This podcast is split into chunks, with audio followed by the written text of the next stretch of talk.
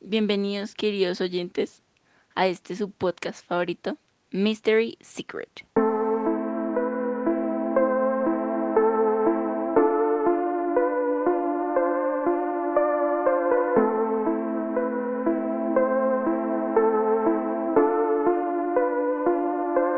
En esta emisión hablaremos de Pedro Alonso López, el monstruo de los Andes, que en la década de los 80 y 90 se evidencian múltiples feminicidios de niñas entre 8 y 12 años. El autor de estos feminicidios era Pedro Alonso López, quien escapaba sin dejar huella atrás cometer estos crímenes, para moverse por vastos terrenos por los cuales operaba sutil y silenciosamente.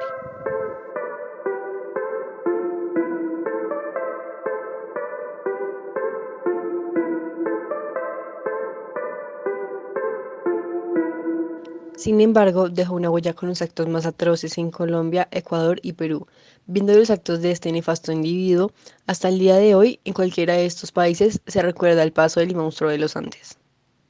Yo soy la revelación de los seres humanos porque todavía no he procreado una semilla.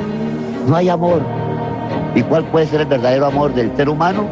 Con amor que vengan los angelitos a, esta, a este mundo.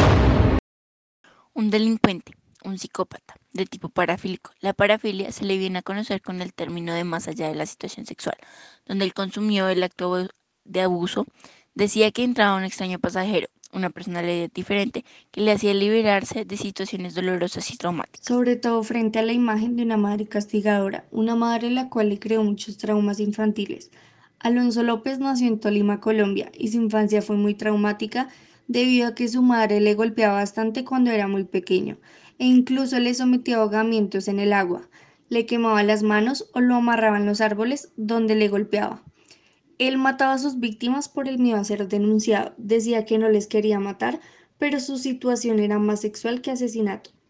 El momento de la muerte es apasionante y excitante.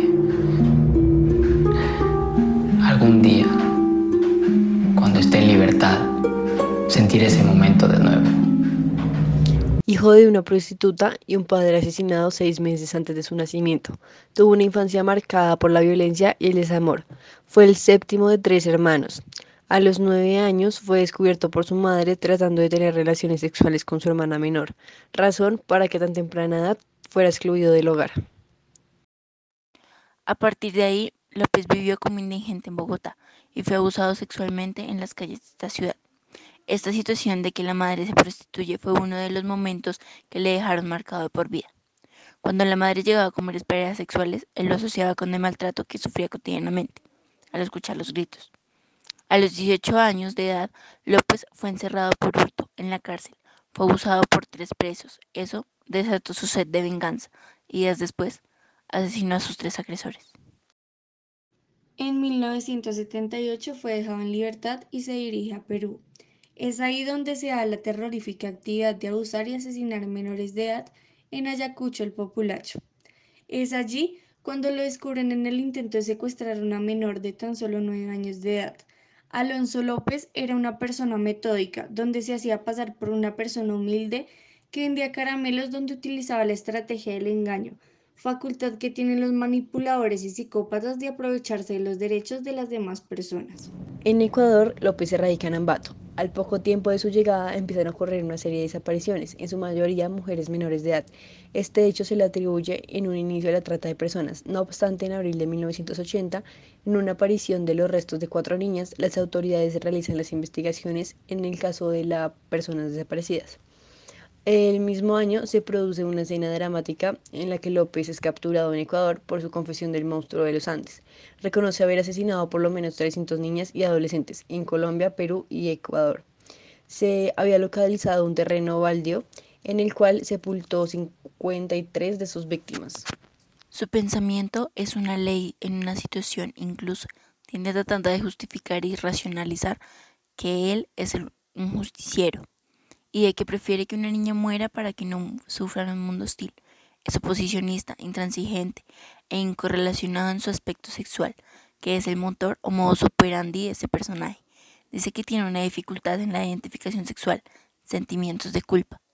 Tiene trastornos psicosexuales, es inmaduro, es narcisista y tiene un diagnóstico de la personalidad antisocial, con rasgos preesquizofrénicos, donde los psiquiatras de esta época llegaban a este diagnóstico, porque Pedro Alonso López afirmaba que de que tenía una persona que le obligaba a cometer estos actos.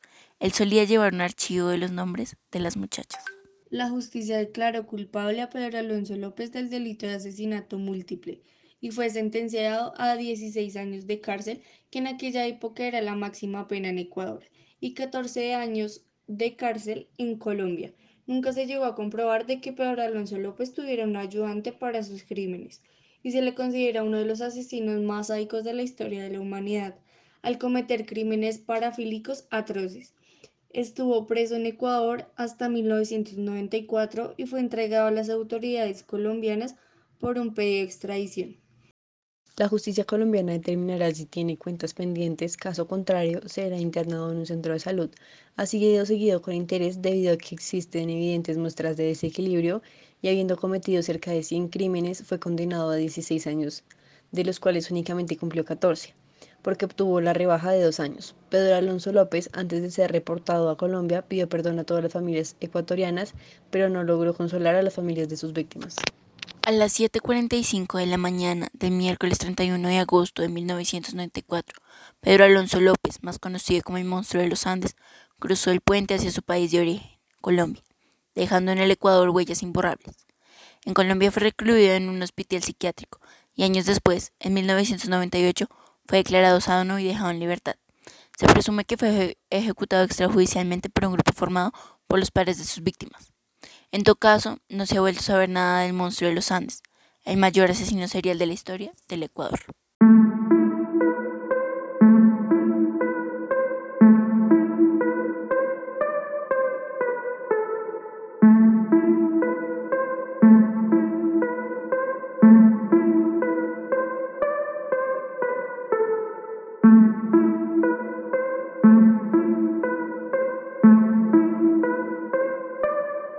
Muerte es, apasionante y, excitante. Algún día cuando esté de nuevo en libertad, volveré a sentir ese momento. Estaré encantado de volver a matar. Es mi misión.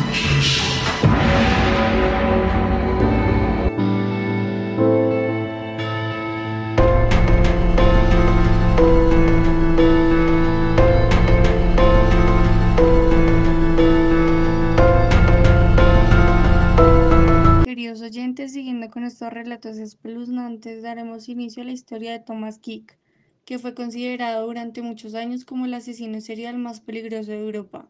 Incluso llegaron a apodarlo el caníbal Lecter europeo, por haber confesado más de 89 crímenes que incluían asesinatos, violaciones y hasta canibalismo.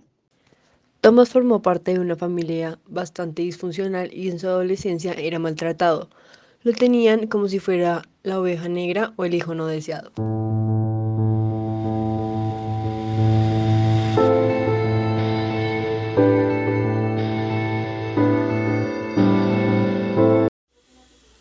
Todo esto llevó a Thomas a consumir drogas y terminó haciéndose drogadicto. Eso hizo que su relación con ellos fuera cada vez más difícil y áspera. Además, Thomas era homosexual, por esto su familia completamente conservadora y cristiana jamás lo aceptó. En 1991, Thomas intentó asaltar un banco disfrazado de Papá Noel con un cuchillo en la mano, pero lo detuvieron y lo enviaron a la cárcel. Una vez preso, pidió que lo trasladasen a una clínica psiquiátrica porque deseaba, según sus propias palabras, verse a sí mismo y entender su homosexualidad. Una vez dentro de esa clínica, se dio cuenta de que estaba rodeado de personas muchísimo más peligrosas que él, asesinos y pedófilos como mínimo empezó a pensar cómo iba a hacer para recibir la misma atención terapéutica que estaban recibiendo ellos. Él quería esa atención médica y principalmente los calmantes. Por lo tanto, en una de esas sesiones con los terapeutas, Thomas dijo que había matado a Joan, un niño de 11 años que había desaparecido ya hace muchos años atrás y del cual nunca se supo nada. Actuar le funcionó bastante fácil y por eso empezaron a prestarle mucha más atención.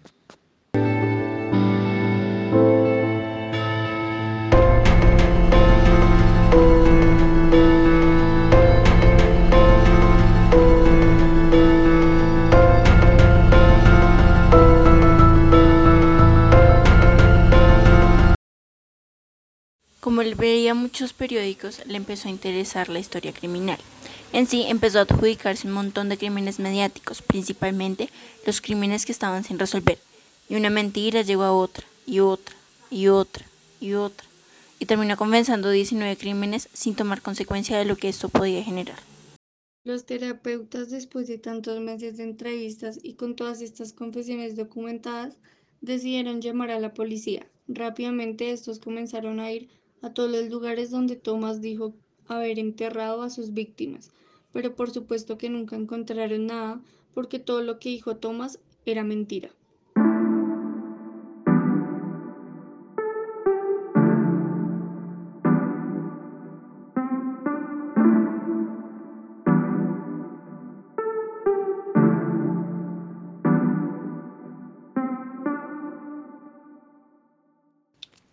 A pesar de tener cero evidencias en su contra, seis tribunales suecos decidieron condenar a Thomas por ocho asesinatos. La única prueba que hubo en su contra fue el caso de una niña de nueve años asesinada en el 88 en Noruega, a la cual Thomas dijo haber matado.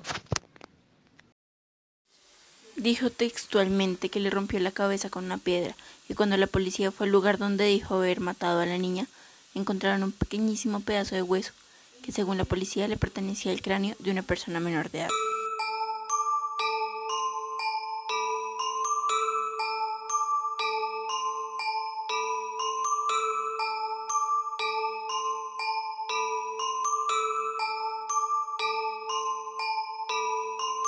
En 2007, dos periodistas suecos hicieron una especie de documental sobre personas inocentes que estaban presas y decidieron focalizar un poco en el caso de Thomas Kick, porque habían varias cosas que no terminaban de creer, principalmente la falta de evidencias en contra de Thomas. Después de seis meses de entrevistas, Thomas se retractó de todas sus confesiones y declaró estar desesperado por no saber cómo volver atrás.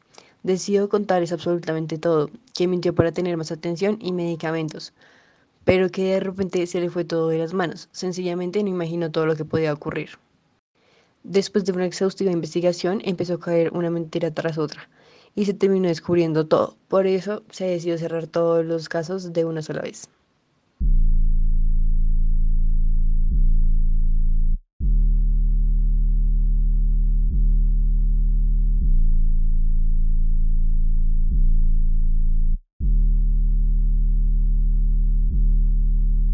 Thomas salió en libertad en el 2013. No recibió ningún tipo de indemnización porque básicamente se metió él solo en todo este problema.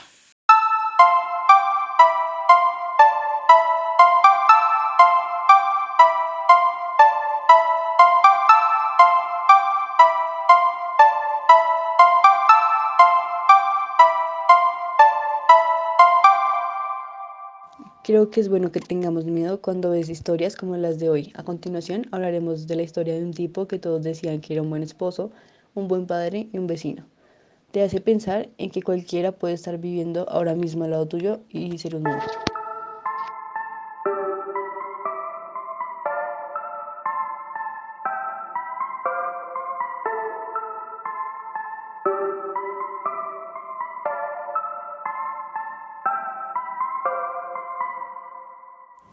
Hoy tocamos el caso del monstruo de Denver, Chris Watts. Era la madrugada del 13 de agosto del 2018. Shannon Watts bajaba de su automóvil manejado por su amiga, Nicole. Ambas habían estado de viaje por trabajo y volvían del aeropuerto.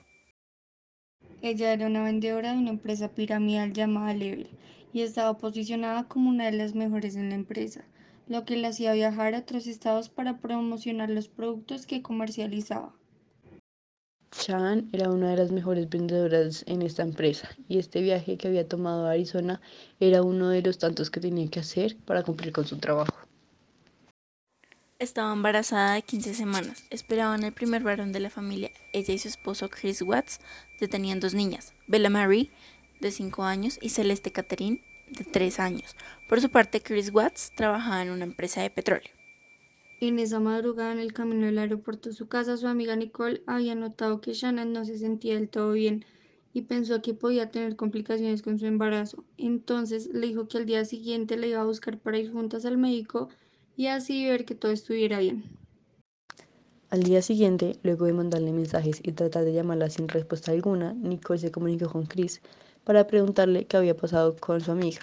Chris le dijo que tampoco había recibido respuesta durante toda la mañana. Lo único que sabía es que ella iría a la casa de una amiga con sus hijas. Nicole decidió ir a la casa de Shannon a ver si le pasaba algo. Como el día anterior se sentía mal. Además, Shannon tenía diabetes y lupus. Pensó que pudo haber perdido el conocimiento. Como no recibió ninguna respuesta al tocar el timbre, fue hasta el centro médico por las dudas de si Shannon pudo haber ido a emergencia sin ella. Cuando llegó, le dijeron que Shannon no había aparecido para la cita programada. Una vez más llamó a Chris para decirle que llamaran a la policía, que tal vez su esposa estaba en la casa y que había perdido el conocimiento, a lo que Chris le respondió que no llamara a la policía ya que en pocos minutos iba a ir a la casa para ver qué estaba sucediendo. Además, Shannon era muy activa en sus redes sociales, pero precisamente ese día no había posteado nada. Aunque la policía y Nicole pensaban que la encontrarían dentro de su casa, fue muy raro el comportamiento de Chris. Era algo preocupado. La policía ya muy alarmada sugirió romper la puerta, pero Chris les prohibió romperla. Además, les dijo que en pocos minutos él iba a llegar para abrir. Nicole, desesperada, intentó poner el código de la puerta, pero esta tenía una tranca interna. La familia Watts estaba pasando por un divorcio, así que Chris empieza a especular acerca de que Shannon había escapado con sus hijas posiblemente por el estrés de divorcio, según sus indicaciones, ya que encuentra el anillo de ella tirado en su recámara. Pero luego pasó algo. El vecino mencionó que tenía una cámara colocada hacia su garaje, que también enfocaba el garaje de los Watts, y de pronto podrían ver el momento exacto en el que Shan había salido con sus hijas. Lo que vieron fue algo totalmente distinto, ya que Shan nunca salió de la casa. Cuatro horas después de sus entrevistas con la prensa se dio inicio al interrogatorio. En esta primera fase, los investigadores tratan de saber un poco más sobre el hecho, pero ya van formando un perfil de los sospechosos, en este caso Chris Watts, porque fue la última persona en verla antes de desaparecer. Los investigadores tenían mucha más información de todo lo ocurrido, pero esperaban a ver cómo Chris actuaba con las preguntas que se le harían. En ese momento los investigadores ya sabían que Chris tenía un amante, ya que para la fecha del 15 de junio de 2018 la había guardado como contacto y estaban en constante comunicación. En el momento de la entrevista, los investigadores ya habían recolectado datos y hasta habían entrevistado al amante de Chris sobre la relación oculta que mantenían, pero ellos ya sabían la información sobre la infidelidad. En la entrevista que le hicieron al amante, confesó que inicialmente no sabía que Chris estaba casado y con hijos, pero que antes del día del padre Chris le contó sobre su relación con Shannon, sobre sus hijas y que estaba en un proceso de divorcio. Aquí empieza lo extraño de este caso, ya que a ella, además de interrogarla, también analizaron su computadora y ahí se encontraron algunas búsquedas de Google, como por ejemplo vestidos de novia, también las páginas de Facebook de Chris y Shannon eh, buscaba frases como estoy teniendo una relación con un hombre casado y todo este tipo de cosas. En el interrogatorio dijo no estar involucrada en nada y al parecer no hubo pruebas de que sepa algo sobre la desaparición, pero igual era bastante sospechoso. Durante estos dos últimos meses, Chris pasó por el detector de mentiras en el segundo interrogatorio. Pensó que en serio podría pasar y falló en casi todas. Algunas de esas preguntas eran, ¿sabes dónde está tu esposa e hijas? ¿Tienes algo que ver con la desaparición? Entre otras. Luego de que Chris haya fallado en el test de detector de mentiras, empezó la presión por parte de los investigadores. Lo primero que confesó fue que sí tenía un amante, cosa que en el primer interrogatorio había negado. Además, le confesó a su padre haber maltratado a Shannon, pero seguía diciendo que él no tenía nada que ver con la desaparición de su familia. Chris Watts aseguró que mató a su esposa luego de ver que ella mató a sus dos hijas afirmó que llevó los cuerpos a la empresa de petróleo donde trabajaba. Sumergió los cuerpos de las niñas en tanques de petróleo, cada uno en un tanque diferente, y luego enterró a su esposa embarazada a unos metros de ahí. Esta confesión fue suficiente para llevarlo a juicio, aunque los investigadores sabían que la historia no era exactamente como la contó él, ya que asesinó a su esposa e hijas porque quería iniciar una nueva vida. En el juicio, la culpa llevó a Chris a declararse culpable de los cuatro asesinatos, el de su esposa, sus dos hijas y su hijo en camino. En Colorado, ese delito puede obtener la pena máxima, que es una pena de muerte. pero su familia, como también los familiares de Sean, decidieron que iban a solicitar la cadena perpetua porque no querían más personas muertas en este trágico hecho. Chris Watts fue condenado a cadena perpetua sin posibilidad de libertad condicional.